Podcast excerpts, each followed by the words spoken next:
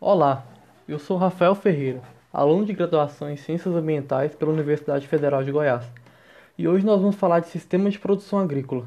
Como é a produção agrícola no Brasil e quais são as alternativas? A produção agropecuária vem crescendo no Cerrado brasileiro, com aumento de aproximadamente 30 milhões de hectares desde 1985 e perda aproximadamente de 26 milhões e meio de hectares de floresta no mesmo período. Com isso, precisamos pensar nos sistemas agrícolas que utilizamos para aproveitar melhor o nosso espaço e diminuir os impactos humanos no meio ambiente. A maior parte da nossa produção agrícola é realizada em monoculturas, podendo ser permanentes ou temporárias. Culturas temporárias são aquelas onde a cada ciclo é preciso realizar o replantio após a colheita. Nelas predominam as culturas de soja, milho e cana-de-açúcar. Porém, também existem as culturas permanentes, onde a planta pode produzir durante alguns ciclos, levando pelo menos 4 anos para ser replantada. Como maiores representantes desse sistema, no Cerrado, temos o café e a laranja.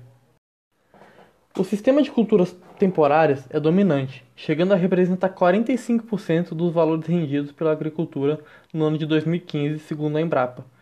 Com a produção de soja aumentada em aproximadamente 16 milhões de hectares entre 1975 e 2015, enquanto a produção de itens de alimentação básica não tiveram o mesmo crescimento, com a área plantada de feijão aumentando apenas 133 mil hectares e de arroz caindo em aproximadamente 2 milhões e meio no mesmo período.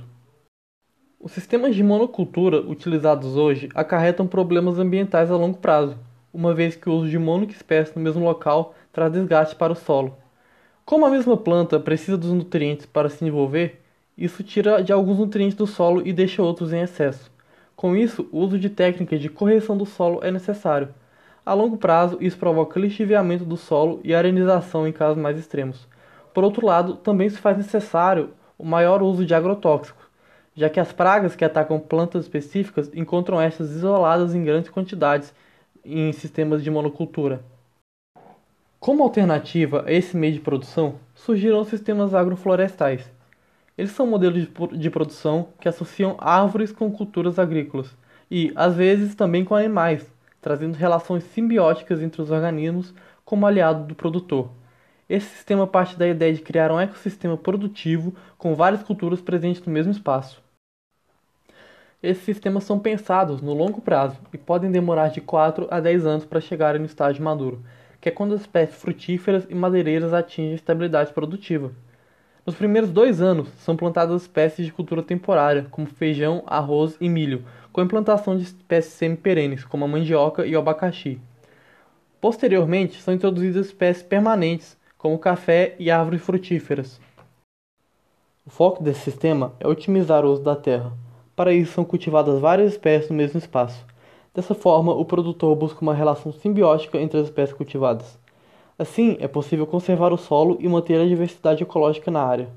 Dessa forma, o uso de técnicas de correção química do solo se tornam desnecessários, garantindo que o solo fique mais saudável. Além disso, muitos sistemas agroflorestais também inserem animais produtivos, como abelhas e galinhas, o que cria um ecossistema mais rico e diminui a necessidade de agrotóxicos, já que pragas encontram predadores naturais no meio desses sistemas. Segundo o relatório da Organização das Nações Unidas para a Alimentação e Agricultura, a FAO, um terço dos solos do mundo já estão degradados pelo uso excessivo de agrotóxicos e pelos processos de lixiviação causados pelas monoculturas. Logo, é preciso repensar nossos sistemas agrários para mantermos o solo e os ecossistemas mais saudáveis, garantindo a fertilidade das colheitas e a alimentação das próximas gerações. Aqui é o Rafael e essa foi minha contribuição para o Educa Periferia.